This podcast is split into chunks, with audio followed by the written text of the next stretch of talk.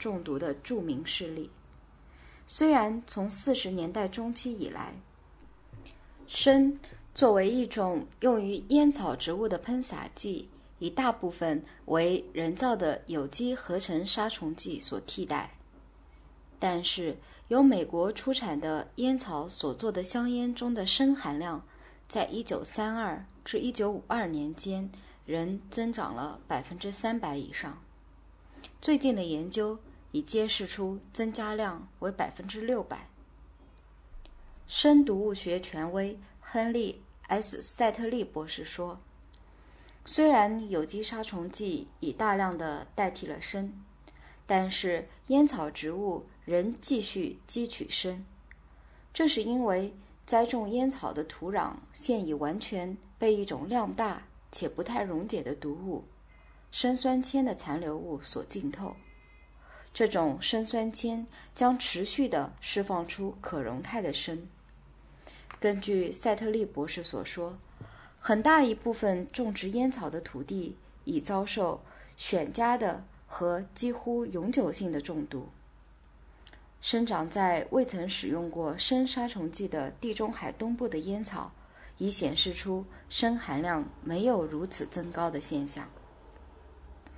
这样，我们就面临着第二个问题：我们不仅需要关心在土壤里发生了什么事，而且。还要努力知道有多少杀虫剂从污染了的土壤被吸收到植物组织内。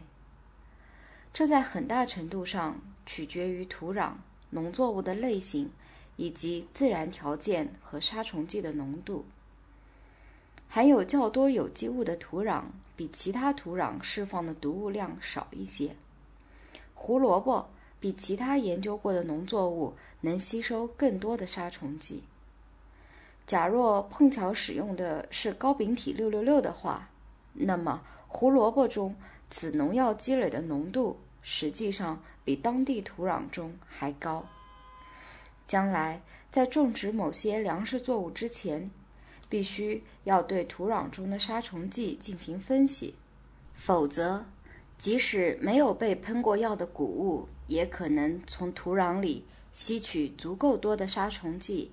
而使其不宜于供应市场。这种污染方面的问题没完没了，就连一个儿童食品厂的厂长也一直不愿意去买喷过有毒杀虫剂的水果和蔬菜。令人最恼火的化学药物是六六六，植物的根和块茎吸收了它以后，就带上一种霉臭的气味。加利福尼亚州土地上的田鼠。两年前就曾使用过六六六，现因含有六六六的残毒，不得不弃用。有一年，一个公司在南卡罗琳纳州签订合同，要买它的全部田鼠。后来发现大面积土地被污染时，该公司被迫在公开市场上重新去购买田鼠。这一次经济损失很大。几年后。在许多州生长的多种水果和蔬菜也不得不抛弃。最令人烦恼的一些问题与花生有关。在南部的一些州里，花生常常与棉花轮作，而棉花地广泛施用六六六。其后，生长在这种土壤上的花生就吸收了相当大量的杀虫剂。实际上，仅有一点点六六六。就可嗅到它那无法瞒人的霉臭味。化学药物渗进了果核里，而且无法除去。处理过程根本没有除去霉臭味，有时反而加强了它。对一位决心排除六六六残毒的经营者来说，他所能采用的唯一办法，就是丢掉所有的用化学药物处理过的。或生长在被化学药物污染的土壤上的农产品。有时，威胁针对着农作物本身。只要土壤中有杀虫剂的污染存在，这种威胁就始终存在。一些杀虫剂对像豆子、小麦、大麦、裸麦、这些敏感的植物会产生影响，妨碍其根系发育，并抑制种子发芽。华盛顿和爱达荷的蛇麻草栽培者们的经验就是一例。在一九五五年春天，许多酒花栽培者承担了一个大规模计划，去控制蛇麻草根部的象鼻虫。这些象鼻虫的幼虫。在蛇麻草根部已经变得特别多，在农业专家及杀虫剂制造商的建议下，他们选择了七氯作为控制的药剂。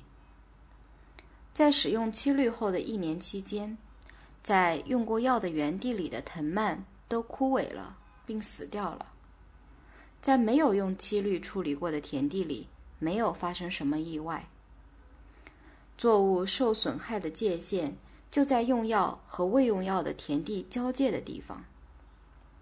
于是花了很多钱，又在山坡上重新种上了作物，但在第二年发现，新长出的根仍然死了。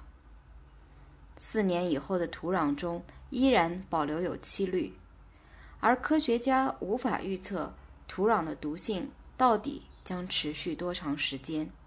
也提不出任何方法去改善这种状况，直迟至一九五九年三月，联邦农业部才发现他自己在这个土壤处理问题上宣布七氯可对蛇麻草适用的错误立场，并为时已晚地收回了这一表态。